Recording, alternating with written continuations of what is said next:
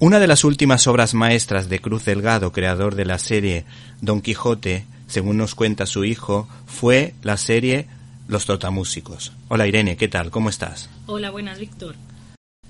Dentro del universo de Cruz Delgado destacan, entre otras muchas, tres series de televisión. El desván de la fantasía es su obra maestra. También recordamos al Quijote y por último no nos podemos olvidar de los trotamúsicos que hacen referencia a los cuatro músicos de Bremen. A mí particularmente me resultaban muy divertidos y tenían un toque nostálgico. Y nada, desde luego, tiene que envidiar a productos extranjeros de la época. Eh, ¿Cuál es el argumento de esta fabulosa obra de los hermanos Grimm? Bueno, pues la historia que se narra en el cuento de Jacob Grimm, Los músicos de Bremen, es la de cuatro animales, un burro, un perro, un gato y un gallo, que viven en el poblado de Dipsersen, en la, en la, Baja Sajonia de Alemania, cuyos dueños han decidido sacrificarlos porque consideran que por su vejez estos solo consumen comida y ya no les son útiles para el servicio doméstico. Los animales se encuentran después de que cada uno de forma independiente haya huido de la casa de sus respectivos dueños al conocerse, deciden iniciar un viaje con destino a la ciudad de Bremen. En su camino hacia Bremen, llegan al anochecer a una choza en la que están pernoctando unos bandidos. Hacen huir de terror a los bandidos y se unen. En el cuento, en realidad, no se sabe si los peregrinos llegaron a Bremen o se quedaron en el camino en una de sus aventuras extraordinarias.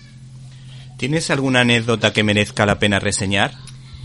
Pues sí. Eh, la verdad que eh, la opción de ser músicos, cuando ya no servía para ningún otro trabajo, reflejaba la opinión negativa de la población de los alrededores de Bremen sobre la cultura de la capital. Sin embargo, y a pesar de que en la primera versión del cuento ni siquiera se nombraba la ciudad, este cuento es muy popular en Bremen, que en 1953 colocó una estatua del grupo musical al lado del ayuntamiento. Los músicos, junto con el Roland de Bremen, son el emblema de la ciudad.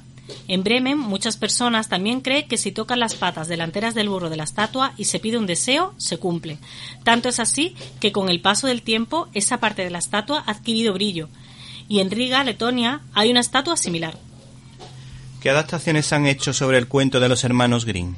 Pues la verdad que hay muchas versiones, pero te voy a nombrar eh, algunas de ellas. En 1969, Los Músicos de Bremen, que está dirigido por un hombre un poco complicado que es Inesa Kovalieskaya.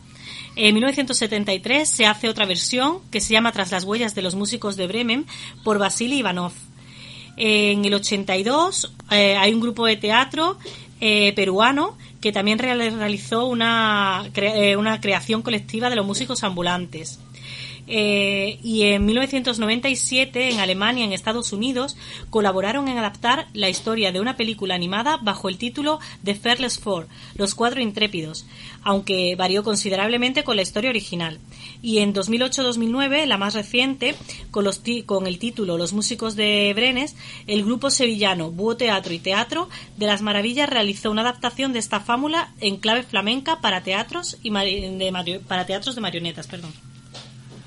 Bueno, hay una cosa bastante curiosa. ¿Cuántos episodios tenía este capítulo, eh, este, esta serie y cuál fue su merchandising? Pues eh, esta serie que se visionó en España eh, tenía 26 episodios y muchísimo merchandising, principalmente muñequitos de plástico para los niños.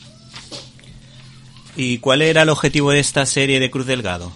Pues la serie nos muestra la clara objetividad de sus protagonistas en ayudar a todo, el que lo necesita, el respeto de la naturaleza y el fomento de los valores morales y éticos de la amistad, pues nunca se separaban y vivían un sinfín de aventuras los cuatro. ¿Te está gustando este episodio? Hazte fan desde el botón apoyar del podcast de Nivos.